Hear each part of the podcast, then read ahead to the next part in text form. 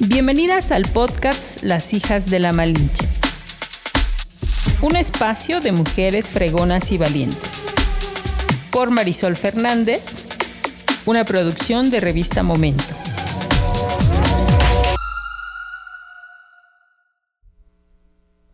Hola, ¿qué tal? ¿Cómo están? Pues estamos una vez más en un podcast, Las hijas de la Malinche. Estamos en el número 12 y la verdad es que muy contentas porque la respuesta que hemos tenido en redes ha sido bastante interesante. A quienes agradecemos que sigan nuestra página de Facebook. Aprovecho para mandar saludos a Hilda Margarita Castro, gracias por tus comentarios. A Jenny Charres también, gracias por tus comentarios.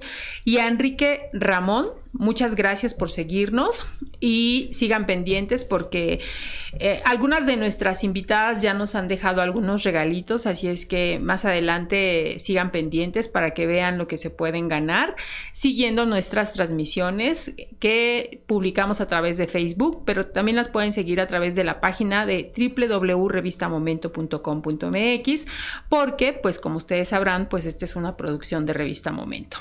Bueno, pues hoy eh, me da mucho gusto recibir en este estudio a una amiga que conozco desde hace ya algunos años, pero eh, hay un pretexto perfecto para platicar siempre de lo que ella está haciendo y sobre todo porque ahora viene un aniversario de lo que ella representa, ¿no? Le doy la más cordial bienvenida a Edith Méndez Aguazzi. Edith, ¿cómo estás? Buenas tardes. Muchísimo gusto, Mari. Pues muy contenta de estar aquí, de que nos contemplen en estos espacios y sobre todo pues de rescatar un poquito el trabajo que estamos haciendo desde estos espacios de sociedad civil. Muchas gracias. Así es. Yo les decía que ella es actualmente directora del colectivo Mujer y Utopía, AC donde el próximo mes de diciembre, que seguramente cuando ustedes escuchen este podcast, cumple 12 años. Cumplimos 16 años. 16 años. 16 años. Ah, 12 yo años. Cumplo, Ah, yo sí, cumplí perdón. 12 años en la organización, aunque bueno, Sí. ya voy para los 13. Siguiente año. Exactamente. Entonces, toda una vida con esta asociación que la verdad pues hace un trabajo bastante interesante. Voy a mencionar un poquito de lo que tengo como tu currículum, lo voy a ir este, sobre la marcha mencionando, pero tú eres licenciada en Psicología Social por la Universidad Autónoma de Tlaxcala. Voy a mencionar algo que, que pones aquí también, que eres educadora de la sexualidad humana por la Universidad del Valle de Tlaxcala y Sinergia AC. Maestrante en Sexualidad y Equidad de Género en la Universidad Mexicana de Estudios y Posgrados, UMECH, Michoacán. Eh, y cuentas también con un diplomado de Violencia de Género, Trata de Personas, Derechos de Mujeres y Políticas Públicas por la Universidad del Valle de Tlaxcala e Instituto de Formación de Justicia, Derechos Humanos y Col- Colectivo Mujer y Utopía.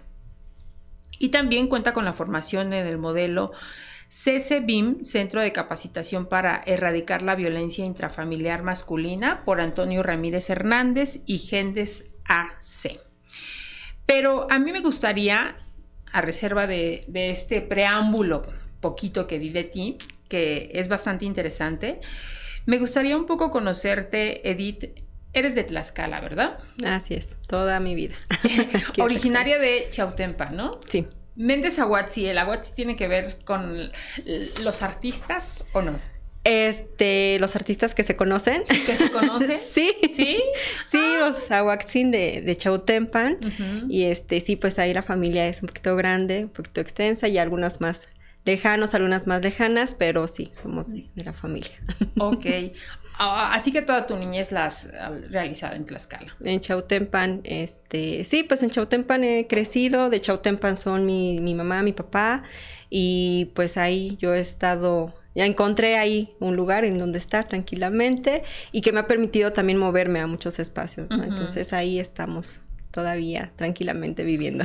Ok, Edith. ¿Y cómo fue tu infancia? Pues eh, no ha sido fácil, no, no fue fácil, desafortunadamente. Fíjate que en marzo de este año falleció mi abuela paterna y eh, platicando con una amiga muy cercana, recordaba yo, trataba como de, recordar lo que yo sé de ella. Este, en un, en un afán de, de reivindicar y de, de, reconocer lo que ella fue como mujer, lo que vivió, y también de identificar qué aprendí yo de ella, qué tengo de ella, ¿no? Yo sí creo en, en el tema de las ancestras, de recordarlas, de identificarnos y de encontrarnos, ¿no? Este, finalmente somos, creo que somos el resultado de nuestras ancestras. Y sí pude identificar que mucha de la historia también tiene que ver o ha estado relacionada un tanto con cuestiones de violencia, ¿no? De machismo, de la discriminación. Entonces, pues me tocó una infancia un poquito dura, un poquito fuerte, pero que creo que esa infancia me permitió identificar, este, ir, ir identificando y reconociendo las diferentes violencias en los diferentes espacios. Em, honestamente, tengo pocos recuerdos también de mi infancia. Lo que sí recuerdo mucho es, y siempre va a ser, la relación con mis hermanas. Tengo cuatro hermanas, entonces, todas mujeres. Entonces recuerdo desde los momentos difíciles de ser de, la mayor? este, soy como la del medio, tengo una gemela, entonces es la mayor, luego este, mi, gemela y yo, y luego otras dos menores. Entonces, este, pero como mi hermana gemela nació antes que yo, me colocan como la del medio. pero sí, digamos que soy como de las primeras. Y este, y recuerdo mucho esos momentos porque, pues, primero somos muchas hijas. O sea, realmente creo que conozco pocas familias de mi generación. Eh, y ya ahorita son menos hijas e hijos los que decidimos tener. Pero entonces eran momentos de discusión, pero también mucho de acompañamiento. Mm, Justo, este, yo lo he expresado con mis hermanas, son las que me han dado la energía, la fortaleza, el acompañamiento en esta idea de la sororidad, definitivamente con las primeras que yo vivo la sororidad y con quien reconozco todo lo que yo debo de mejorar es con mis hermanas, mis hermanas de sangre, yo ya son mis hermanas elegidas, claro. pero con mis hermanas de, de sangre con las que crecí, pues eh, nos hemos acompañado en todo nos sostenemos, nos, este, nos apoyamos. No creo, no recuerdo ni un momento en el que ninguna de nosotras necesitara a, otra y estuviéramos. Justo ayer en la noche, fíjate que platicaba con una de mis hermanas y decía, pues el ser cinco permitía que a lo mejor yo le contaba un secreto a una, pero me sentía más cómoda contándole otra cosa a otra de mis hermanas o pidiendo cierto apoyo, ¿no? Incluso refugiándome con alguna de ellas. Y creo que la edad con nosotras no importó porque todas hemos tenido como este, este apoyo, ¿no? Sin importar la edad de que tú eres la mayor o tú eres la menor, entonces te vamos a, cuidar más a ti. Pues nos cuidamos mucho todas. Crecimos juntas, crecimos cuidándonos, crecimos escuchándonos, este, y sí, son mis mejores amigas. Lo que más recuerdo de mi infancia. Este, digo, también son cosas que he elegido recordar más, eh, pero ya lo que me permitió para la adolescencia, para la juventud, comprender otras situaciones del ser mujeres. Y yo recuerdo desde la secundaria, yo dije, yo quiero eh, estudiar psicología social, porque eso estudió, eso era un docente que nos daba clases en la secundaria. Y después dije, quiero estar en espacios de defensa de los derechos de las mujeres. Yo me imaginaba honestamente más algo institucional, En ese entonces yo no conocía el trabajo de sociedad civil, pero sí fue lo que me colocó, creo, en lo que hoy estoy haciendo justo en esa parte fue, o crees que este maestro marcó para que tú eligieras esta carrera? Sí, totalmente. Porque además a él lo conocí, bueno, me tocó estar en su clase cuando justo yo estaba viviendo un momento muy complicado a nivel personal en la familia. Entonces, a diferencia de los maestros o maestras que de repente sabemos que sí se preocupan, pero es que es, eh, él, su misma formación, permitió la forma de acercarse de que yo pudiera encontrar las palabras para decir cómo me estaba sintiendo, ¿no? Y además su clase misma permitía comprender la forma de las dinámicas de las familias y no engancharme con ciertas cosas que estaban sucediendo en ese momento. Entonces, en una plática ya más informal, eh, supe que se llama Carlos, este, honestamente ya no recuerdo su apellido, sé su nombre es Carlos. Eh, y cuando supe que él había estudiado psicología social y qué es lo que trabajaba la psicología social, precisamente no este nivel clínico que la psicología clínica trabaja a nivel de terapia individual, sino más bien en su conjunto como sociedad, como seres humanos, como personas, en nuestras relaciones, nuestras dinámicas, pero también a incidir en esos espacios, ¿no? A que estas dinámicas que no siempre son eh, tan sanas, pues también podemos generar propuestas. Y eso fue lo que me enganchó. Definitivamente es, es uno de, una de las personas que marcó esa... Tu elección. Sí, la elección a donde yo me iba a dirigir. Este, ya después fue complicado eh, cuando yo dije voy a estudiar psicología y había psicología social. Eh, es este estigma de pues qué vas a hacer después, ¿no? Este, pero no tenía otra opción, honestamente, cuando yo elegí la carrera y, eh, y presenté el examen, no tuve otra opción, no, no, busqué otras opciones, voy a hacer examen acá y allá. este, afortunadamente me quedé y ya, ¿no? De ahí ha marcado todo lo que he ido aprendiendo y, pues lo que quiero hacer, ¿no? Y, lo que he podido en algunas ocasiones. Y en ese primer acercamiento que vamos teniendo cuando entramos a las primeras clases y a nuestros primeros maestros, ¿siguió confirmándose que realmente era lo que buscabas? Sí, contrario a algunos compañeros y compañeras, recuerdo que cuando nos explicaron el primer día, esto es la psicología social. Si tú querías dar terapia, si querías estar en un consultorio, este espacio no es para ti. Entonces sí recuerdo que desertaron algunas compañeras y compañeros, otras más pues a la mitad del camino. Eh, solo hubo, sí tuve un par de decepciones con algunos docentes o este, maestras, maestros, pero hubo otras este, materias que confirmaron, que realmente dije, esta forma de trabajar. Pero eso pasa en todas las carreras. Sí, como en todas, sí, de verdad, pero no, no creo que haya un momento en el que dije, ay, no, esto no es lo mío, no, no me pasó. Más bien, como siempre, la vida estudiantil, pues es complicado a veces, pero no, no fue que cambiara mi decisión. Fíjate, y, y ahora que este que vas platicando este camino que de alguna manera también te, trazan como la ruta de hacia dónde va a ser tu carrera. Y pues, ¿qué será? ¿Cuántos años tienes que saliste de la universidad? Hay como unos, eh, ¿qué serán? 16 años, yo creo. Fíjate, de esos 16 llevas 12 en el colectivo Mujer y Utopía. ¿Cómo te, ¿Cómo te encuentras con este colectivo? Eh, pues realmente fue en un momento en el que yo no, tenía un trabajo, ¿no? O sea, después de la licenciatura estuve tratando de terminar la tesis, el trabajo para la titulación. Y llegó un momento en el bueno, yo estuve trabajando con mi papá, este, mi papá tiene una imprenta, este, y entonces más bien estuve ahí, ¿no? Como colaborando. Pero sí, definitivamente yo creo que nos llega a todas de ya necesito mi independencia, este, ejercer la licenciatura. Entonces empecé a buscar empleos, trabajos. Eh, surgió una propuesta, más bien ahí porque yo estaba este, buscando la acreditación del inglés. Y una maestra que iba a irse a, a Londres, me parece, buscaba a alguien que la reemplazara en un kinder que daba clases de inglés. Entonces me recomendó a mí junto con otra compañía, dijo, vayan y hagan la entrevista.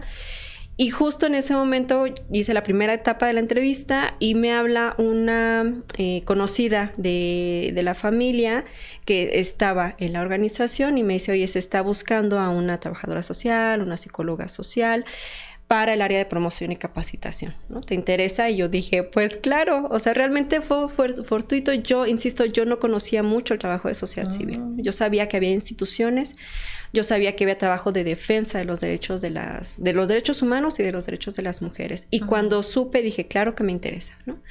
Entonces, justo el día de la entrevista para ir al colectivo Mujer Utopía, eh, tuve que desistir en el otro espacio. Y dije, pues si no me quedo ni en uno ni en otro, pues ya buscaré otra cosa que hacer. Porque se juntó el mismo día, pero sí, fui, hice la entrevista. En ese entonces estaba como directora Rosario Adriana Mendita Herrera, que este, pues ha sido otra de mis maestras. Y ya, o sea, durante la entrevista, pues fue que, ¿cuál es tu experiencia en grupos? Yo afortunadamente también, durante mi etapa de juventud en, la universidad, eh, tuve espacios de formación y trabajo social y de manera personal de trabajo con grupos, ¿no? Entonces también mi formación, este, cursos, talleres, los diplomados que se iban presentando, pues los aproveché. Y pues eso me, me valió que me que Rosario decidiera contratarme. Fue así como yo llegué este, directamente al área de promoción y pues mucho también ha sido de seguirme formando porque en el momento en el que yo llegué a la organización fue conocer realmente la experiencia que se necesita para incidir en la vida de todas las mujeres, ¿no? desde espacios pequeños hasta más grandes que me parece que el colectivo ha tenido muy claro hacia dónde quiere establecer sus objetivos y las formas en las que podemos incidir como mujeres en nuestro propio estado. Y, en ese momento, ¿con qué realidad te topas?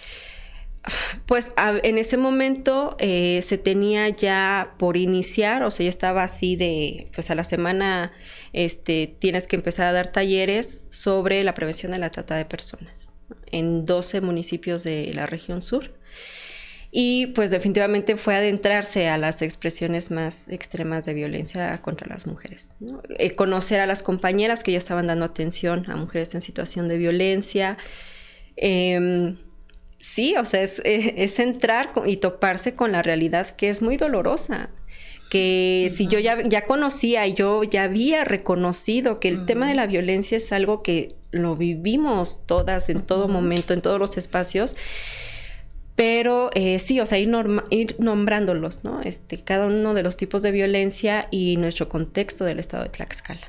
O sea, fue empaparme de toda esta, toda la realidad que vimos muchísimas, muchísimas mujeres, porque yo venía desde lo particular quizás y desde mi contexto local. ¿Te dio miedo? ¿Te espantó? No me dio miedo, no, yo, yo me iba sola a, todos esos municipios. Este. Pero me refiero no, no miedo de que te trasladaras, sino te dio miedo o qué sentiste cuando tú conociste todo este contexto que tenemos, que es una realidad en Tlaxcala. Mira, ah, bueno, no sé también si tú conociste al padre Ramiro sí. Zárate. Eh, justo yo venía de un espacio también eh, de, la iglesia y ahí yo conocí al padre Ramiro. El padre Ramiro eh, estuvo insistiendo muchos años, yo me acuerdo, que estuvo insistiéndonos a estos, a este grupo de jóvenes de meternos realmente al contexto comunitario, ¿no? de no solamente quedarnos en esta cuestión em, bonita, ¿no? De lo que pueden ofrecer estos espacios, sino de, hacer realidad como una idea de comunidad. Entonces, justo cuando yo estaba dejando esa etapa y entrando a la organización, me encuentro en una primera asamblea de derechos humanos, me mandan, ¿no? Pues, eh, todo eso fue en las primeras semanas, me mandan a ese espacio de esta asamblea y estaba el padre Ramiro.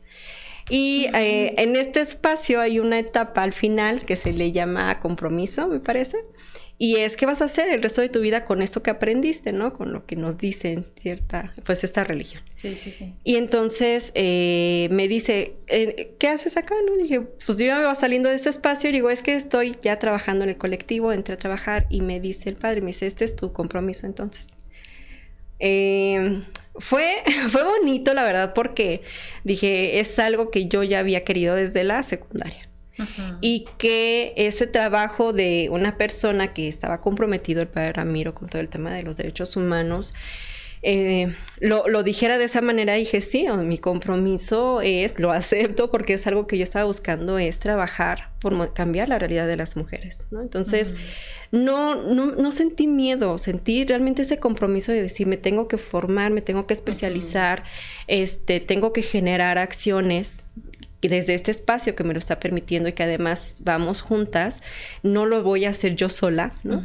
De crear otras condiciones, de crear eh, otras realidades para muchas mujeres que pues no las hemos encontrado, ¿no? Que se nos ha dificultado encontrar, vivir sin violencia. Y que muchas no las encuentran. Que todavía es difícil, o sea, a pesar de lo que se ha hecho, todavía muchas mujeres siguen enfrentando estas formas eh, tan extremas de violencia y desde lo cotidiano, ¿no? Entonces, no sentí miedo. Fueron unos años después que más bien hicimos un análisis del contexto porque estuvimos trabajando proyectos como tres, cuatro años seguidos en esa región. Y, e insisto, yo me iba sola, ¿no? Porque tampoco el equipo nos daba como para ir siempre acompañadas. Entonces, eh, sí decidimos también, porque me estaban empezando como a identificar en algunos espacios. Entonces decidimos abordarlo desde otras formas. Porque cuando yo entré fue de lleno, hablar de la trata de personas. Sí, sí, sí. Y sabemos lo que implica. Sí. Entonces, justo en mi formación, en irme especializando, empezamos a encontrar todo el contexto de fondo que ha llevado a que exista la explotación sexual en nuestro estado. Entonces empezamos a integrar ya temas como derechos sexuales y reproductivos en el 2010, el enfoque de masculinidades, eh, hablar de estas otras formas y expresiones de violencia, de normalizarlo. A, mí me gustaría, Edith, eh, sin antes, este me gustaría dar una referencia para que también quienes nos escuchen, que tú nos puedas explicar exactamente eh, cómo surge el colectivo y qué hace el colectivo, porque eso también va a permitir que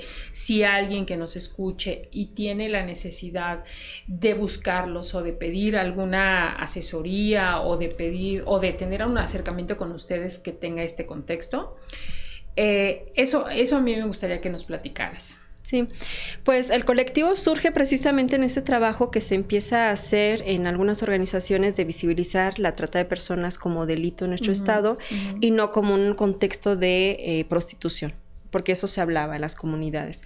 Entonces, todo el trabajo que empiezan a hacer desde eh, el Fray Julián, desde estas organizaciones que, que, empiezan a trabajar, justo la directora, bueno, la anterior directora, Rosario Adriana, formaba parte de todo este trabajo que se inició.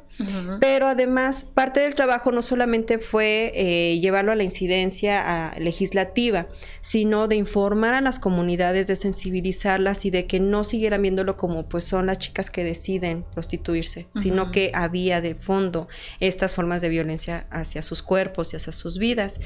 Entonces eh, se realiza todo un trabajo en los diferentes municipios de informar, de sensibilizar, pero también de hacer un diagnóstico de cómo las mujeres están viviendo estas diferentes formas de violencia. Como resultado de este diagnóstico, se identifica que parte de las violencias que se viven es en el espacio familiar y que además tampoco estaban, eh, no existían acciones concretas para atender de manera integral la violencia familiar. Entonces, em, se inicia un proyecto para crear un grupo que pudiera generar trabajos y acciones concretamente a la violencia contra las mujeres, ¿no? No solo la trata, sino todas estas, como decía, en lo cotidiano. Y este grupo empieza a trabajar, este, pues proyectos y demás que eran dos, tres. De, hubo mucho tiempo y eso siempre lo, ah, luego nos da risa, porque era Rosario, o sea, era Chayo con su compu, ¿no? Y eso era el colectivo. También mucho tiempo fue ella con su computadora de estar creando proyectos, de estar generando materiales, de estar generando a futuro eh, lo que hoy es el colectivo. Mucho también ella lo, lo ha trabajado. Pero eh, así es como se inicia, o sea, eso fue un trabajo desde el 2002. En el 2005 se logra como tal la organización y eh, ya de manera legal, ¿no? legalmente ya desde el 2005 a la fecha se empezó a trabajar, pero de inicio uno de los objetivos que hemos eh, pues mantenido es la atención integral a mujeres en situación de violencia, donde una trabajadora social, una psicóloga, una, abogada, por lo menos pudieran atender a las mujeres que o no sabían a dónde ir a las instituciones o que no estaban siendo atendidas de manera adecuada, pues que por lo menos recibieran asesoría, ¿no? que pudieran tener esta contención y acompañamiento psicológico y que no implicara obstáculos de que las mismas instituciones han colocado y que bueno, seguimos mirando que mantienen, pero que eh, ha sido uno de los principales objetivos de la creación del colectivo. Y, que si me permites, Edith, yo, yo sí creo que Colectivo Mujer y Utopía es una asociación... Eh, me parece que la primera que hay en Tlaxcala, no sé si tú me corrijas, ¿no? Eh, con este contexto de, de, inicio y de todo, porque porque justamente hay un análisis previo, ¿no? De que hacia dónde tenías que dirigir una atención, ¿no? Y hacer un trabajo que no hacen las instituciones, que eso también es triste, ¿no? Porque no puede ser que entonces tenga que surgir este colectivo para atender una problemática muy grave que hay en nuestro estado, ¿no? Y que además tuvieras tú que decirles también, este, esto está pasando, y así lo pueden hacer, o sea, como, como darles todo y, tomar una responsabilidad que yo insisto, sí ha sido ignorada por parte de las políticas públicas, ¿no? Que ahí están los problemas, pero nadie los entiende. Sí, ha costado bastante. Justo yo recuerdo cuando yo entré en el 2009, en el 2008, desde el 2008 ya se estaba haciendo trabajo de capacitación a las instituciones. En el 2008 se establece el Observatorio de Violencia de Género desde el colectivo Mujer Utopía y desde este espacio del observatorio se generaban estos espacios de capacitar, de darles herramientas. Incluso me acuerdo que se hizo, se trabajó en un programa para que pudieran funcionarle como base de datos, ¿no? Y que al momento de atender pudieran tener toda esta información y darle, facilitar el seguimiento. Eh, y yo cuando entré, pues ya habían pasado todo este proceso de inicio y era de seguimiento. Y bueno, tú sabes, cada cambio de administración, cuando logramos instalar algunas capacidades, fortalecer estas habilidades, porque también nos hemos encontrado con quienes lo aceptan bien, ¿no? En los municipios, sobre todo a nivel municipal, sí hemos identificado que lo toman, este, lo hacen suyo y eso fortalece su trabajo. Entonces, podemos eh, confiar en que si, no sé, una mujer de Tlaxco no tiene la posibilidad de trasladarse a Tlaxcala, porque ahí están las oficinas, pero sí le pueden dar esa atención en su mismo municipio. Entonces eso nos, nos ha, eh, que eh, hemos encontrado una forma de poder incidir. Desafortunadamente es un proceso de iniciar cada tres años, cada tres años, ¿no? Y de, esperar a encontrar a gente que realmente entre con un compromiso y no solo por estas cuotas políticas que sucede mucho. Entonces parte de ese trabajo efectivamente nos, nos llevó, sobre todo desde el área de investigación, a hacer de manera constante estos diagnósticos sobre el contexto de violencia hacia las mujeres y sobre estos diferentes tipos de violencia. Y con esto generar incidencia. Desde eh, la incidencia pública con las mismas personas, con las mismas comunidades, pero evidentemente con las autoridades. Estos diagnósticos nos han permitido mantener actualizada la información que necesitamos dar, hacia dónde tenemos que enfocar nuestros objetivos, pero sí que se vea también eh, visible ya en nuestro marco normativo. Entonces, desde el 2010 eh, se, si recuerdas, presentamos una acción este, una denuncia por omisión en contra del Congreso en ese entonces por la falta de armonización en nuestro marco normativo con las leyes federales e incluso los marcos internacionales. La ganamos y eso llevó a que se empezaran a hacer modificaciones en nuestro marco normativo en el estado de Tlaxcala, como en pensión, alimentos, eh, todo lo que tiene que ver con la separación y los derechos de las mujeres, niñas y niños, y lograr la tipificación del delito de feminicidio porque eh, eh, a pesar de que ya estaba y que ya contábamos con la ley eh, general de acceso a las mujeres a una vida libre de violencia, pues en nuestro marco, en nuestro estado todavía habían mucho, muchas lagunas, muchos espacios que no estaban siendo atendidos. Entonces sí creemos que es importante también llevarlo a este nivel de la investigación y de la, la incidencia sin dejar de lado la atención directa, porque ha, costado que las instituciones realmente hagan su trabajo. Afortunadamente hoy sí creo que contamos con algunos espacios, algunos programas que han tenido un, impacto muy positivo en la vida de las mujeres que están enfrentando violencia. Eh, y que ah, hemos trabajado o hemos eh, generado vínculos para que realmente hagan su trabajo. ¿no? Esto que dices, si bien sociedad civil surge, cuando surge todo el, eh, tema de la sociedad civil, ha sido para visibilizar que el Estado no está cumpliendo con sus obligaciones, que podemos nosotras como desde la ciudadanía también generar estos espacios, pero que no nos corresponde. Sí, sí, sí. Y justo porque no nos corresponde, por un lado, nos toca a todas y a todos atender el tema de la violencia, pero por otro lado, justo porque no nos corresponde, tenemos que empujar, eh, eh, exigir e insistir para que las autoridades sí cumplan con estas obligaciones, pero que también sepan que podemos colaborar porque desafortunadamente nos hemos ido especializando más sociedad civil que quienes, este, algunas autoridades que están llegando a estos espacios públicos. Sí, sí, tristemente, ¿no? Que eso pasa, pero bueno, esto justamente los lleva a, los años que llevan. Si me permite, Edith, voy a hacer este, primero una pausa para mencionar a nuestros patrocinadores, entre ellos justo la cerveza que te estás tomando, que dicho sea de paso, vamos a decir salud, porque ya tenía algunos podcasts que no decíamos salud, y yo le agradezco mucho a eh, BKN, que es quien nos mandó esta cerveza, es Porter Veraniega, para que la puedan checar. Y si son amantes de las cervezas artesanales, la verdad es que yo les recomiendo que vayan a, Tap Room de BKN. Es un lugar ideal para ir a donde encontrarás más de 34 cervezas eh, artesanales. Además puedes escuchar música country, blues y rock de los años 60 y 70.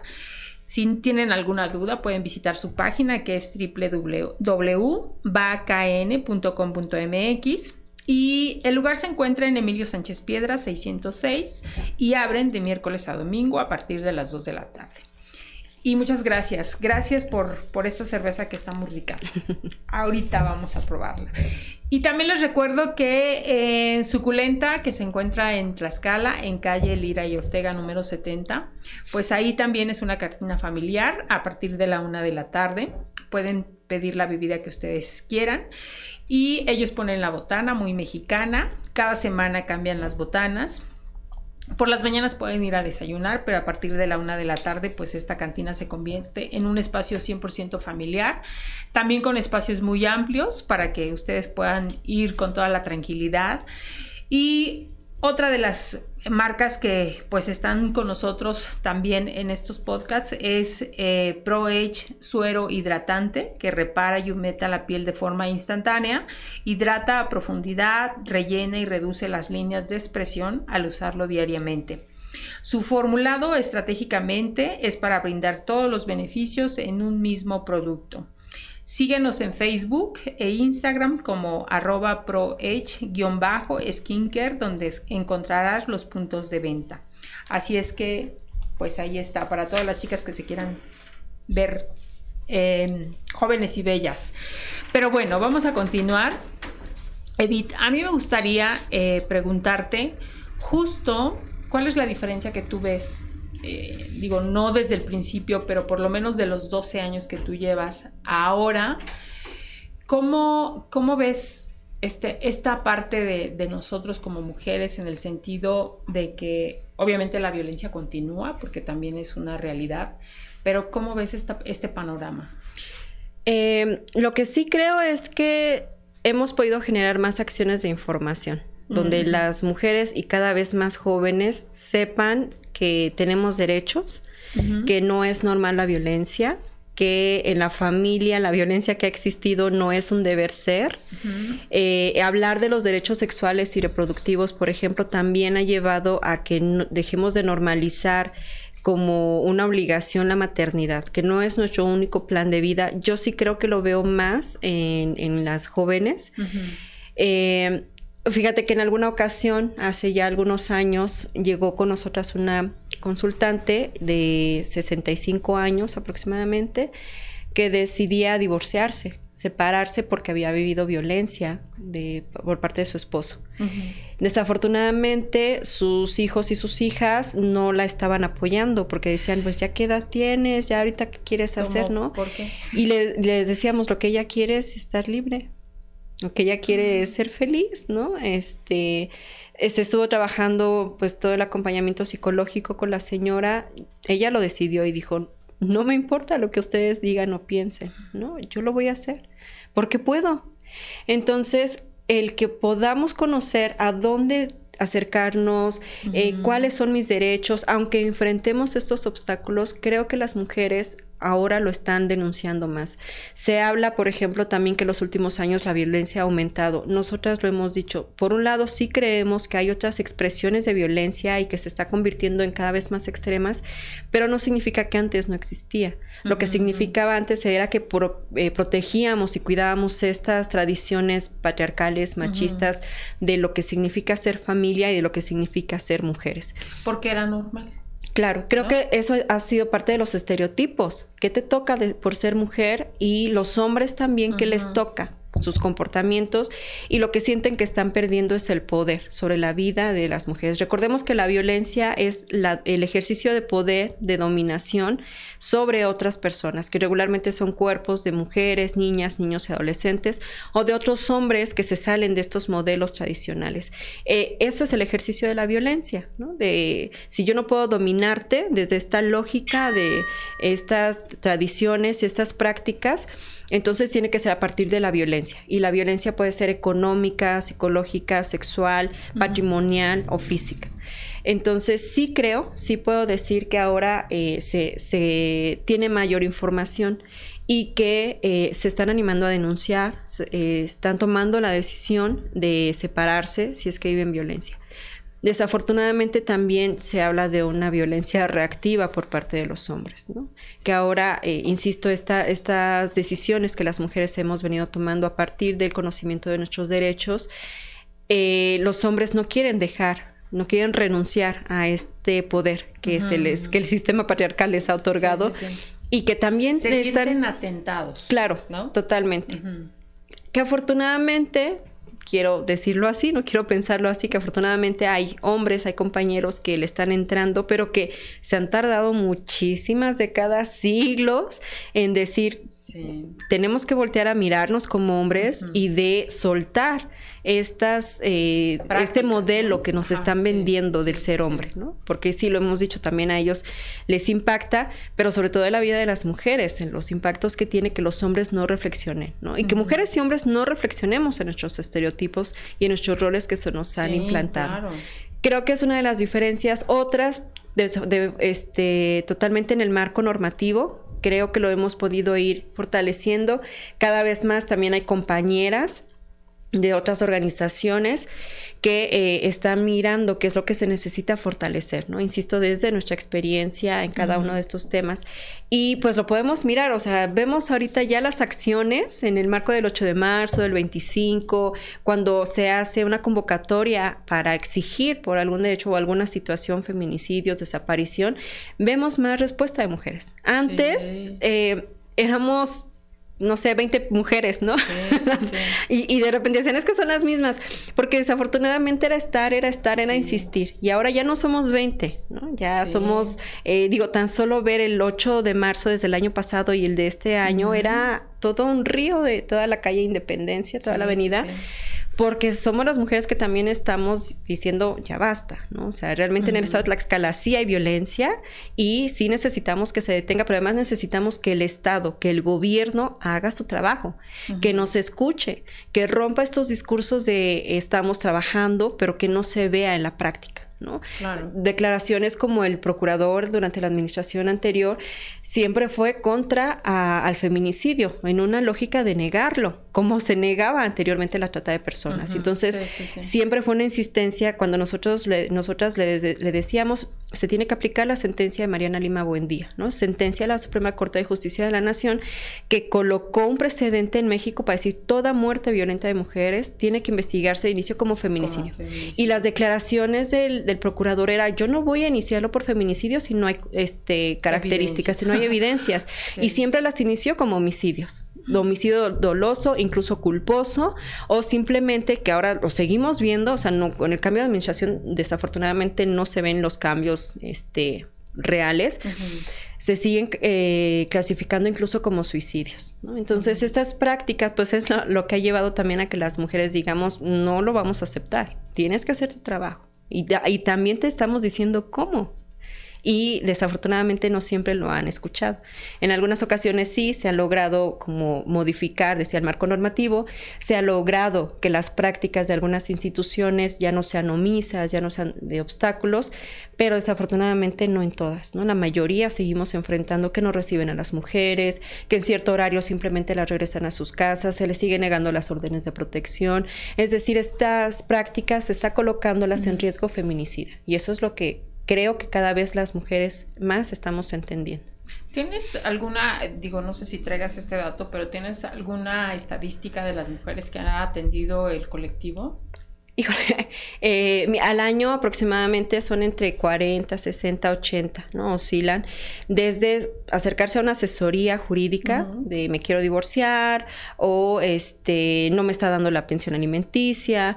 Nos hemos encontrado, por ejemplo, con casos eh, que esto tiene que ver con el tema de desaparición, en cómo se atiende desde las instituciones donde eh, se sustrae a los menores, ¿no? Porque están en, una, en un proceso de divorcio o de separación y generalmente quien se queda con la custodia provisional o eh, comparte la custodia pues son las mujeres, pero ha pasado que los hombres simplemente por con este fin de seguir violentando a las mujeres, se llevan a los hijos y a las hijas, no las devuelven como los acuerdos y han tenido que presentar estas fichas de búsqueda ¿no? de sus hijas y de sus hijos. Pero aproximadamente al año oscilan entre 60 80. Eh, pero también ha aumentado, por ejemplo, en la pandemia por llamadas, ¿no? los mensajes de texto, los mensajes por Facebook, por WhatsApp, de tengo una amiga que está viviendo tal cosa, a dónde puede dirigirse. Eh, porque esto ha también complicado y ha limitado que desde las instituciones sigan sin priorizar sin comprender que la violencia contra las mujeres es, eh, es grave, ¿no? Y que de no atenderla, pues están colocando en riesgo feminicidas, o sea, están colocando en riesgo su vida eh, misma de las mujeres, ¿no? Entonces, es el aproximado obviamente cambia cuando ya se les da la atención integral, es decir, mujeres que llevan un proceso jurídico, psicológico y el seguimiento de trabajo social. Este, pero son los servicios que, que damos desde el área de atención y que a veces es solo también una contención psicológica, por ejemplo, ¿no? Porque ya tiene su abogada o este, ya había este, llevado un proceso, pero la violencia siempre es latente. Entonces podemos ver casos que eh, hay, mujeres que ya cerramos ciclos con ellas por el proceso jurídico, pero, eh, insisto, esta violencia constante por, por parte de los agresores, muchas mujeres han regresado porque ahora están enfrentando otra situación de violencia, de amenaza, eh, conductas de riesgo para ellas o para sus hijos o hijas. Sí, sí, sí. Oye, a mí me gustaría, siguiendo en esta misma línea, justamente, obviamente, este, tú también capacitas eh, a funcionarios, eh, conferencias, eh, público municipal, estatal, policías, adolescentes, jóvenes y personas adultas, ¿no? Esto te ha llevado también a otros estados, ¿no? Aquí mencionas Puebla, Querétaro, Estado de México, Nayarit, Hidalgo, ¿no? ¿Con qué te encuentras en estas capacitaciones, en esta formación? es muy buena pregunta, porque lo que constantemente encontramos, sobre todo en espacios institucionales también, pues son eh, las prácticas machistas, la normalización de la violencia, la negación de estas formas de violencia. Muchos de los eh, comentarios que llegan a hacer es pero si ya tienen derechos, pero si ya la violencia no existe, el machismo ya no existe, ¿no? Y, y, siempre se toman como ejemplo, pues yo ayudo con los hijos, yo cocino, como si esto fuera lo único que las mujeres esperamos de los hombres, ¿no? Que aprendan a, cocinar, este, o que aprendan a cuidar, ayudar a cuidar a los hijos y a las hijas. La crianza, la paternidad, la maternidad, seguimos normalizándola como te toca a ti, mujer, ¿no? Y pues sí, eh, chambea, este, pues puedes estudiar, puedes trabajar, puedes estar en los espacios públicos y, y políticos, pero que no se te olvide que eres, eh, que, tienes que ser mamá y que eres la responsable de la familia. Entonces, ama de casa. Hace, eh, que eres ama de casa. Hace justo en estos días, en el marco del 25, que empezaron ya desde hace unos días, desde antes del 25, las conferencias y demás, eh, una funcionaria pública a nivel municipal me decía que habían buenas prácticas de algunos espacios como empresas en generar condiciones para que las mujeres pudieran tener, eh, trabajar, cumplir con sus horarios, cumplir con las metas, pero que también pudieran este, participar en la vida familiar, ¿no? Que algo así como para que no pudieran, no dejaran ese espacio. Y yo les preguntaba, ¿y se han creado estos programas para los hombres trabajadores? Pues no, porque seguimos con esta lógica, ¿no? la paternidad no es eh, parte de los hombres. Eh, mucho de lo que encontramos, hemos encontrado, por ejemplo, también a hombres violentos, hombres que, por ejemplo, en espacios docentes han acosado a las chicas desde los comentarios y no es porque este, lo digan abiertamente, pero sabemos que son acosadores. Cuando hablamos, por ejemplo, de, los derechos sexuales y reproductivos de adolescentes y que a ellos les toca también favorecer las condiciones, cambiar esta idea de que no, no tienen derecho a una salud sexual y reproductiva y del conocimiento de sus cuerpos, comentarios como, pues es que las chiquillas se levantan la falda y son las que se nos avientan, ¿no? Y decir, a final de cuentas, ¿quién es la persona adulta? Con esta idea de, pues es que yo soy hombre y yo reacciono. Claro, claro. Pero, a ver, o sea... La culpable es ella, ¿no? Siempre responsabilizando, pero comentarios como estos de, pues es que ellas nos buscan, o sea, nos damos cuenta efectivamente que son acosadores de las chicas y que se sigue con una lógica de justificar estas prácticas violentas de los hombres. Claro, porque seguramente ustedes también ya tienen como el patrón, ¿no? O sea, saben perfectamente identificar después de conocer toda esta información, pues obviamente que yo quiero pensar que justo el que está diciendo, pero si yo soy responsable, yo llevo a, los niños a la escuela, seguramente que es un macho, o sea... Y, bueno, además, y, y, no es una idea de justificar, pero sí es importante que nos miremos en nuestra infancia. Cuando tú me preguntabas cómo fue mi infancia, yo solamente puedo recordar que la forma en la que yo aprendí a ser mujer fue desde esta lógica patriarcal y machista. ¿Cuántas de nosotras, ahora si preguntamos, a lo mejor habrá niñas y adolescentes quizás que digan, ah, pues yo no, yo no me voy a casar. Pero la forma en la que somos educadas y educados es esta lógica machista. Entonces, sí, la, todas y todos somos machistas, porque es la idea que se nos introyecta. Pero, pues quienes decidimos, pues lo trabajamos y es un trabajo personal. Primero, esto que esto que, que hacemos en las organizaciones desde el colectivo Mujer Utopía nos ha significado un trabajo personal bien fuerte, muy duro y constante, porque no podemos hablar de eh, un alto a la violencia si no miramos y, y, nos damos cuenta que podemos ejercer otras formas de violencia también contra nuestras compañeras, contra nuestros hijos, nuestras hijas, no contra otras mujeres. Eh, entonces eso nos ha llevado justamente que parte de nuestra formación sea a nivel personal, no solamente académico, porque tampoco creo que lo académico nos dé la base para y los fundamentos para accionar, ¿no? Para llevar a cabo lo que hacemos. Sí tiene una parte importante desde lo científico, sin embargo no es todo. Yo conozco a compañeras que han estado haciendo acciones comunitarias a partir de estos espacios de diálogo y de comprender que, que podemos generar cambios, pero que no tienen maestrías ni doctorados, porque además esto es otro tema. Eh, otro tema que yo mencionaba ayer eh, en otro espacio, este, que voy a presumir que me tocó estar con Marcela Lagarde eh, en, un espacio con, con Carla Michel, con Andrea Medina, mujeres que han estado haciendo trabajo a nivel nacional muy importante, y que yo colocaba, o sea, si bien todo esto que compartíamos en esa mesa de análisis, decíamos desde el espacio académico, cómo se favorece la crítica y el análisis, ¿no? En ese momento era un nivel superior, universitario. Sí, claro. Pero ¿cuántas mujeres tenemos acceso a maestrías de género, a doctorados para especializarnos en género? Realmente son muy pocas a una conferencia. Entonces decíamos, se nos vayamos tan lejos, ¿no? Exacto, como la universidad, por lo menos la universidad, en pero hablar de la universidad también es esperarnos un montón de años que desde el preescolar se tiene que estar trabajando para cuestionarnos, para hacer críticas, para analizar nuestros contextos. Yo, yo eh, te compartía, si yo me di cuenta de esto, ya lo pude lograr en la secundaria, pero fue por un proceso personal, ¿no? Que yo estoy segura que muchas lo viven también, y a lo mejor antes pero que eso no se valida muchas veces. Entonces, yo sí creo que no podemos normalizar eh, hablar desde la experiencia solo aquellas que tienen este, cierta formación este, formal, ¿no? Académica. Entonces, eso ha sido parte también de la importancia que tienen los espacios de dialogar entre mujeres y que eh, desafortunadamente cuando lo compartimos en espacios de capacitación lo toman como, ah, me voy a formar. Entonces, tú ya me diste una constancia y aquí ya dice porque esa es otra de las actitudes que encontramos, que yo ya, yo soy, yo estoy sensibilizado, que yo ya no soy violento, ¿no? Y así, pues espérame, porque aunque sean 40 horas, hemos capacitado 40 horas, pues no te hace, no nos hace personas expertas si no estamos constantemente mirando hacia adentro y trabajando estas prácticas, haciéndolo consciente para modificarlas. Sí, que no las puedes, no las puedes erradicar así tan fácil, ¿no? O sea, lleva todo un proceso porque además,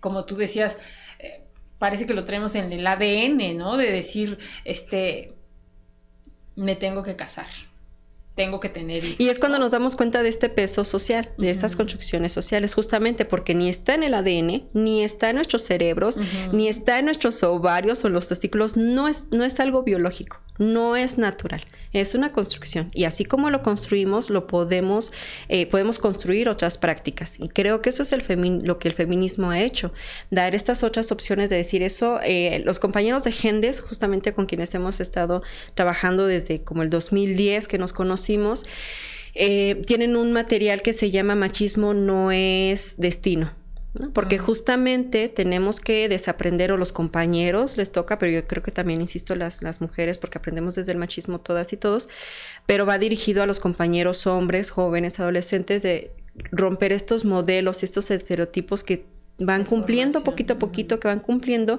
pero que en este cumplir pues pasan a violentar a muchas mujeres de muchas maneras. En el contexto de trata, por ejemplo, muchos de los hombres jóvenes son iniciados en su vida sexual con mujeres que están siendo prostituidas, que están en situación de prostitución y que no les importa a muchos, eh, dependiendo, o sea, de cualquier edad, si están siendo obligadas o no. Finalmente es un espacio de prostitución y están en ese espacio por todo este contexto de violencia estructural, sistemática y sistémica que el mismo sistema ha creado a las mujeres para estar en, este, en esas condiciones. Entonces, eh, el trabajo también que hacen estos compañeros es importante que desde las infancias tenemos que darles otras opciones. De lo contrario, va a ser más difícil poder erradicar estas prácticas violentas. Sí, sí, sí, sí, pues no sería lo mismo instruir a un niño, eh, si tú quieres, desde la primaria, a que trabajes con un adolescente de 21 años o de 18 años donde ya tiene toda una historia de, cómo ser hombre, ¿no? Porque hasta en ese tono lo dicen, tú tienes que ser hombre, ¿no? que cuesta más, que exactamente, no es difícil, pero cuesta más. Pues, sí, sí, sí. Oye, Edith, aquí mencionas que eres representante de la organización frente a las redes nacionales, eh, eres parte del Observatorio Ciudadano Nacional del Feminicidio, el colectivo contra la trata de personas, capítulo México, Red Ciudadanización por la Justicia y del Observatorio de los Centros de Justicia para las Mujeres. Obviamente eres integrante del Observatorio de Participación y Política de Mujeres de Tlaxcala. ¿Qué hay en, este, en esta parte? O sea, ¿por qué, ¿por qué estás o por qué este observatorio? ¿Para qué sirve este, este observatorio? Primero, creemos desde la organización que necesitamos trabajar en redes.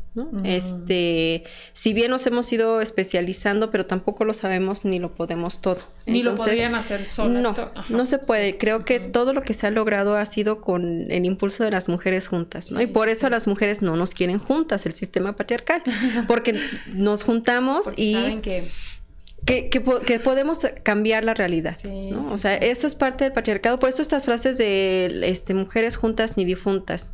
Porque nos juntamos justo cuando hablábamos, eh, cuando recordamos en la historia de las primeras sufragistas, estaba prohibido que se reunieran las mujeres. Y una vez que se reunieron, vieron el poder que tenemos, ¿no? Y esto ha sido también a través de los siglos. Entonces, sí creemos que en redes podemos lograr cosas. Hay, una película que lo, lo, lo, relata tal cual, ¿no? De, de, justo esta, estas reuniones que hacen hasta escondidas y que de pronto se empiezan a dar cuenta como que algo, algo están haciendo, porque yo ya la veo diferente, ¿no? Exacto, que, después me gustaría retomar esto que mencionas, pero bueno. Eh, entonces, el ser parte de estas redes nos ha permitido del mismo modo fortalecernos, formarnos, seguir identificando algunos otros elementos y cómo lo podemos eh, incluir en nuestro estado, llevarlo a lo local. Y que estas redes de talla incluso internacional, a nivel nacional, pues hemos podido generar cosas para nuestro país, al menos desde el Observatorio Ciudadano Nacional del Feminicidio, que ya tienen, eh, vamos a cumplir 15 años precisamente, estamos cumpliendo 15 años el observatorio, hemos logrado el fortalecimiento y la visibilización del feminicidio, por ejemplo, ¿no? desde los marcos este, normativos, pero también desde lo social, etcétera. Entonces, eso creemos que es importante y que creemos que son redes que, que nos podemos unir y, e insisto, nos ha llevado, nos ha permitido traerlo a lo local. Eh, en el caso, eh, por ejemplo, de la última red de la que vamos a formar parte por los siguientes dos años, que es el Observatorio de Participación Política de las Mujeres, que se instaló, eh, me parece que fue en 2017, justo con el cambio de administración, que ya habían pasado las, que de, hecho tenía que haber quedado desde el 2016, ¿no? Pero bueno, este, que se instaló en 2017 y que la intención es que estén instituciones, de entrada está el Instituto Tlaxcalteca de Elecciones, el Instituto Estatal de las Mujeres y el Poder Judicial. Que estas tres instituciones tienen el trabajo de coordinarse para poder facilitar que las mujeres puedan vivir plenamente sus derechos político-electorales, ¿no? No solamente durante eh, eh, los tiempos electorales, sino todo lo que implica como derechos de, de ser ciudadana y que también invitan a sociedad civil, a ciudadanas, a ciudadanos. En este caso estamos cuatro. Eh, es la, primera vez que nosotras eh, presentamos nuestra postulación. En la anterior eh, ocasión que se formalizó, este, desconocimos honestamente la convocatoria, no supimos que se hiciera la convocatoria, que fue una de las observaciones, que tienen que ser convocatorias, convocatorias amplias, perdón, este, en donde pues se puedan identificar las que posiblemente puedan ser parte, que tengan formación. Entonces, este, nos aceptaron. Eh, de hecho, tiene poco que tomamos protesta, este, yo a nombre del colectivo, y que esperamos desde este espacio que podamos seguir sumando, sí, al tema de visibilizar todas las expresiones de violencia política por razón de género, que puedan eh, las instituciones reaccionar ante estas diferentes expresiones, pero además también de impulsar los derechos político-electorales de las mujeres de todas las edades, porque las mujeres que deciden iniciar una vida política siguen enfrentando obstáculos desde los mismos partidos y a veces desde las mismas instituciones, que tenemos que romper con estos estereotipos que decíamos de que las mujeres solamente en el hogar, ah, pero que si quieres participar en sus espacios no se te olvide que también eres madre de familia, que eres hija, ¿no? que eres esposa. Entonces tenemos que cambiar también en las estructuras sociales y culturales para que las mujeres también tomen la decisión. Hemos escuchado, por ejemplo, a partidos políticos que nos dicen, es que nosotros invitamos a que las mujeres participen, pero no quieren, no llegan.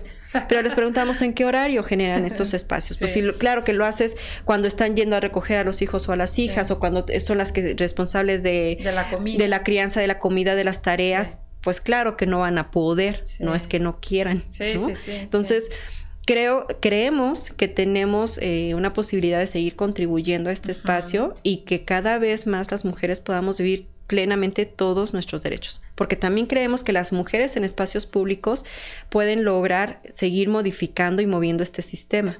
De, lo contrario, las mujeres, eh, claro que incidimos, pero debemos, creo, eh, lo, que creemos es que estando en espacios de toma de decisiones, pueden también generar estas conciencias y establecer estos marcos normativos, toda esta política pública desde las instituciones. Algo que yo compartí ayer era eh, desestabilizar la institucionalización del patriarcado porque está instalado el patriarcado en todas las instituciones.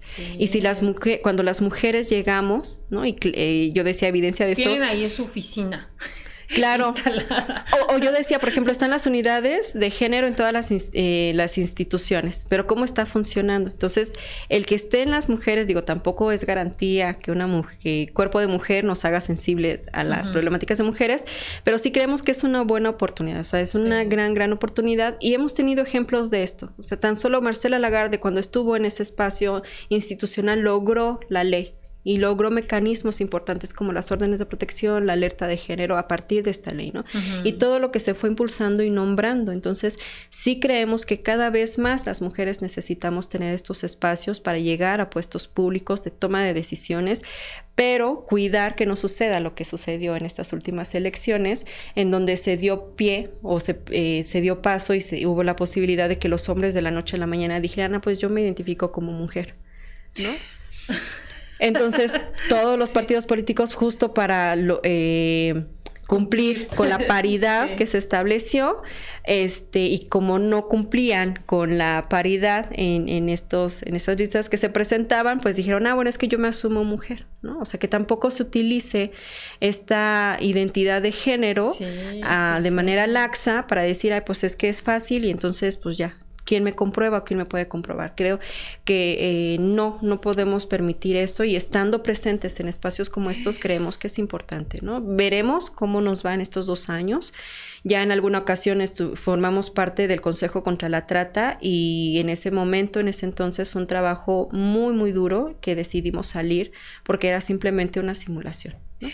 Este, no se daba, de por sí no teníamos voto, se supone que la sociedad civil tiene voz, pero ni siquiera voz. En ese entonces las compañeras y compañeros de sociedad civil que eran parte del, consejo, no se les daba la palabra o simplemente no se tomaban en cuenta sus, las aportaciones. Fue muy complicado crear, por ejemplo, el programa contra la trata, ¿no? el plan de trabajo, y que realmente desafortunadamente fue una simulación bastante grave. Entonces decidimos salir.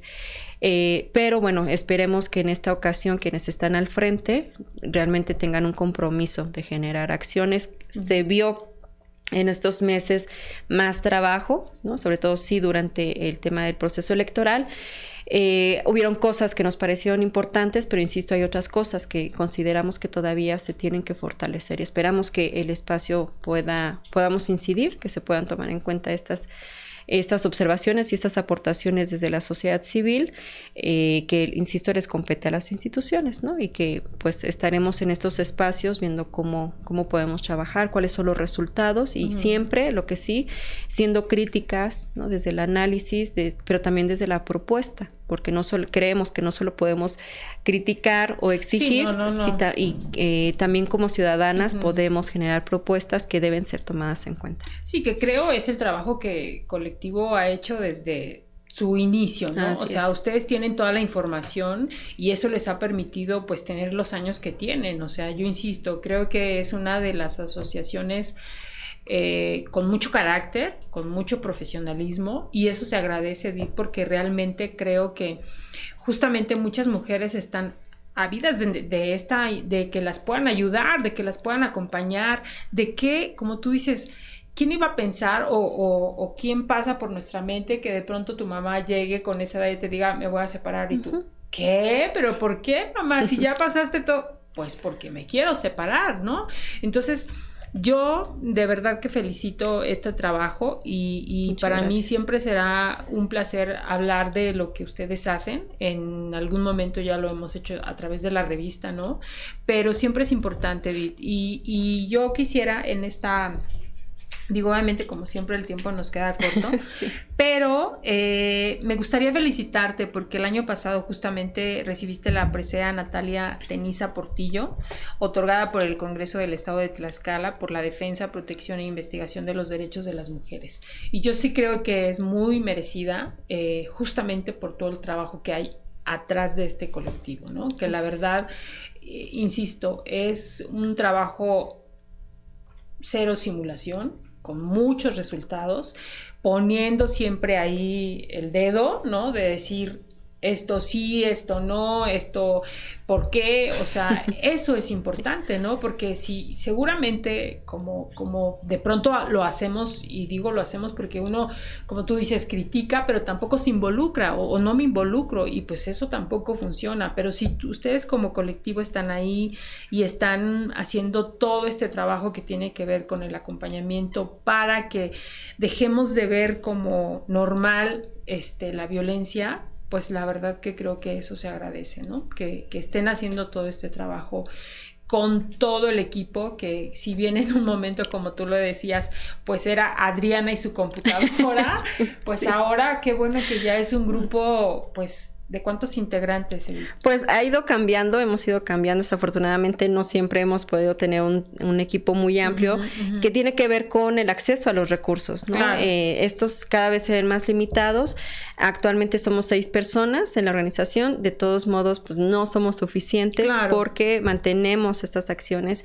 Eh, algo que también nos ha... Eh, que, creemos que ha sido algo muy positivo es la escuelita de promoción de los derechos de las mujeres, que este mm. ya fue el quinto año consecutivo de abrir este espacio, con excelente participación. Porque siempre veo, yo cuando digo, ay, ahora sí, ya, cupo lleno, digo, ay, sí. qué bueno, digo, eso está bien, ¿no? Porque como tú dices, eso habla también del trabajo que están haciendo ustedes justamente también para generar recursos, ¿no? Y que se ha convertido también en un espacio de confianza de quienes han decidido estar en ese espacio para formarse, para eh, reflexionar, para aprender lo que estamos haciendo, pero además pues nos, nos, convertimos en una comunidad más amplia. Claro. De decir las que las personas que están en este espacio, en sus espacios habituales, cómo pueden seguir contribuyendo. Esto que decías, a lo mejor yo no sé, pero este espacio le, creo que les ha permitido identificar cómo pueden ir este, transversalizando la perspectiva de género, nombrando los contextos, las realidades que estamos viviendo y hacer algo, ¿no? Entonces, ha sido realmente un trabajo muy, muy bonito porque también nosotras hemos aprendido y hemos generado nuevos vínculos con compañeras que están haciendo un trabajo muy bonito también. Este, y que ya platicando con algunas de ellas, ha sido eh, eh, identificar con quiénes podemos seguir caminando, que es muy bonito, realmente creo que es, es importante. Lo que tú decías de esta, de hacer, tejer redes, ¿no? Exacto. Es la única manera, creo. De otra manera, pues no, eh, no es, no es No podemos solas, ¿no? Realmente no, no podemos solas. Y eh, también es cierto que hay muchas formas de poder hacer cosas. Y creo que eso la escuelita lo ha colocado y nos lo han enseñado también. ¿Tienen una fecha en específico cuando hacen esto? En febrero abrimos la convocatoria, ah, siempre a inicios de febrero abrimos la convocatoria o a veces a finales de, de, enero para tener más o menos este, tres semanas, cuatro semanas para que puedan inscribirse y la iniciamos siempre en el marco del 8 de marzo. Mm, este, Han sido regularmente los martes. Eh, pero es en el marco del 8 de marzo que iniciamos ah, la primera sesión. Pero siempre, digo, también para que estén atentas, es en el mes de, finales de enero, inicios de febrero que se abre la convocatoria. Ok. Muy bien, Edith. Pues a mí me gustaría irnos como a la última parte de nuestra entrevista, que es tan emocionante y que nos den tiempo aquí nuestros compañeros. Ya sé que ya me excedí de tiempo, pero me gustaría que escogieras una de las cartas que tienes ahí enfrente para que las podamos contestar. A ver, vamos a ver. Bueno, tú, yo no, yo la voy a leer. A ver. Dice, ¿cuál es tu mayor deseo en la vida? Ay, Ay, qué difícil, no, es tan fácil pensar en los deseos. Este. Híjole, un deseo. Pues yo sé que somos utópicas, justo el nombre de la organización es utópico, que sé que no nos va a tocar ver eh, la erradicación de la violencia, pero sí creo que quienes estamos en este espacio, nuestro primer deseo es que las mujeres vivamos libres de violencia. ¿no? Em, los impactos que tiene cualquier ejercicio de violencia es enorme. Este, hace muchos años, ya bueno, ya hace algunos cinco o seis años, yo escuchaba a una amiga, una gran antropóloga social feminista que se llama Verónica Caporal, y le preguntaban cómo hablar de la reparación del daño en el feminicidio. Y ella decía, ¿cómo medimos los impactos? Porque no solamente es a sus hijas o a sus hijos, ¿no? No es a la mamá, al papá, a las hermanas, es toda una comunidad. Entonces, creo que conociendo los impactos que tiene cualquier forma de violencia, pues sí se convierte en un deseo de decirles que no vivamos violencia, ninguna expresión de violencia a las mujeres, porque nos daña toda la vida.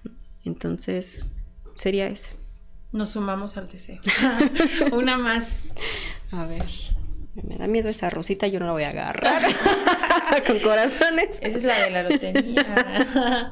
Dice, ¿en qué otra carrera tienes el presentimiento de que harías buen trabajo? Derecho. Sí. Sí, yo.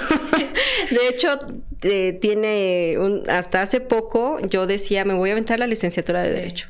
Porque, híjole, ¿qué, qué falta hace el trabajo desde el derecho desde el feminismo, desde la perspectiva de género. Y porque conozco y admiro a abogadas geniales, trabajadoras comprometidas, feministas geniales. Este, un, un abrazote y un besote para Miriam Pascual, eh, porque es difícil encontrar a compañeras que se comprometan, ¿no? Es un trabajo difícil desde la sociedad civil, lo entiendo. Y sí, yo decía, ay, mejor me voy a meter, ya voy, a estudiarlo, pero comprendí hasta hace, hasta hace poco que no, o sea, tampoco necesito este, llenarme de, muchas cosas, sino desde lo que soy, puedo seguirme especializando. Entonces, por eso me animé a estudiar la maestría, ¿no? Este, por eso creo que eh, sigo queriendo lo que soy, lo que estudié psicología social, porque he conocido a otras compañeras, psicólogas sociales, que han hecho cosas tremendas. Entonces, ya no, ya no lo deseo tanto, pero creo que, que esa hubiera sido otra carrera. Una excelente opción. Sí. Ah, pues que bueno, yo creo que sí, serías una buena abogada, pero sin duda el trabajo que estás haciendo ahora, pues es bastante interesante. Que le he aprendido muchas cosas a muchas abogadas, entonces tampoco necesito serlo. Claro, pero sí aprender de otras cuando haces justamente ese, esa conexión, ¿no? Con las abogadas que realmente, como tú dices, están comprometidas y que además yo también creo que para ellas debe ser difícil también toda esta formación y de enfrentarse a todo este sistema. Y sobre todo, digo, menciona Miriam porque es la abogada de Carla, de la familia de Carla Romero Tesmal. Ha sido una abogada que ha dado todo y que se ha enfrentado con muchas cosas en nuestro estado y en otros estados para colocar el tema de la desaparición. Entonces, abogadas como ella, como Ana... ¿Ella es de Tlaxcala? No, ella, este, ella es de Oaxaca. Ah, ya. Pero eh, compañeras como ella, como Ana Yeli, que también está en el Observatorio Ciudadano Nacional del Feminicidio, estas compañeras que han tenido estos logros y estos impactos, pues son a quienes admiro y que justo por eso creo que no necesito serlo, ¿no? Sino acompañarlas en ese trabajo que están haciendo ellas. Sí, sí, sí, que sin duda también tu trabajo es muy valioso, ¿no? Porque pues es. es hacer este equipo, ¿no? Así es. Ay, Edith, pues yo te agradezco mucho que nos hayas acompañado, que hayas aceptado. Celebro mucho el trabajo que hacen desde este colectivo, que lo conozco perfectamente porque, mira, tiene 16 años. Nosotros el, año, el año que viene cumplimos 15, como en la revista. Ahí nos vamos Sí, entonces, bueno, pues creo que em, conocer el origen, conocer todo el trabajo que hacen, conocer todo este acompañamiento que necesitamos siempre las mujeres es importante.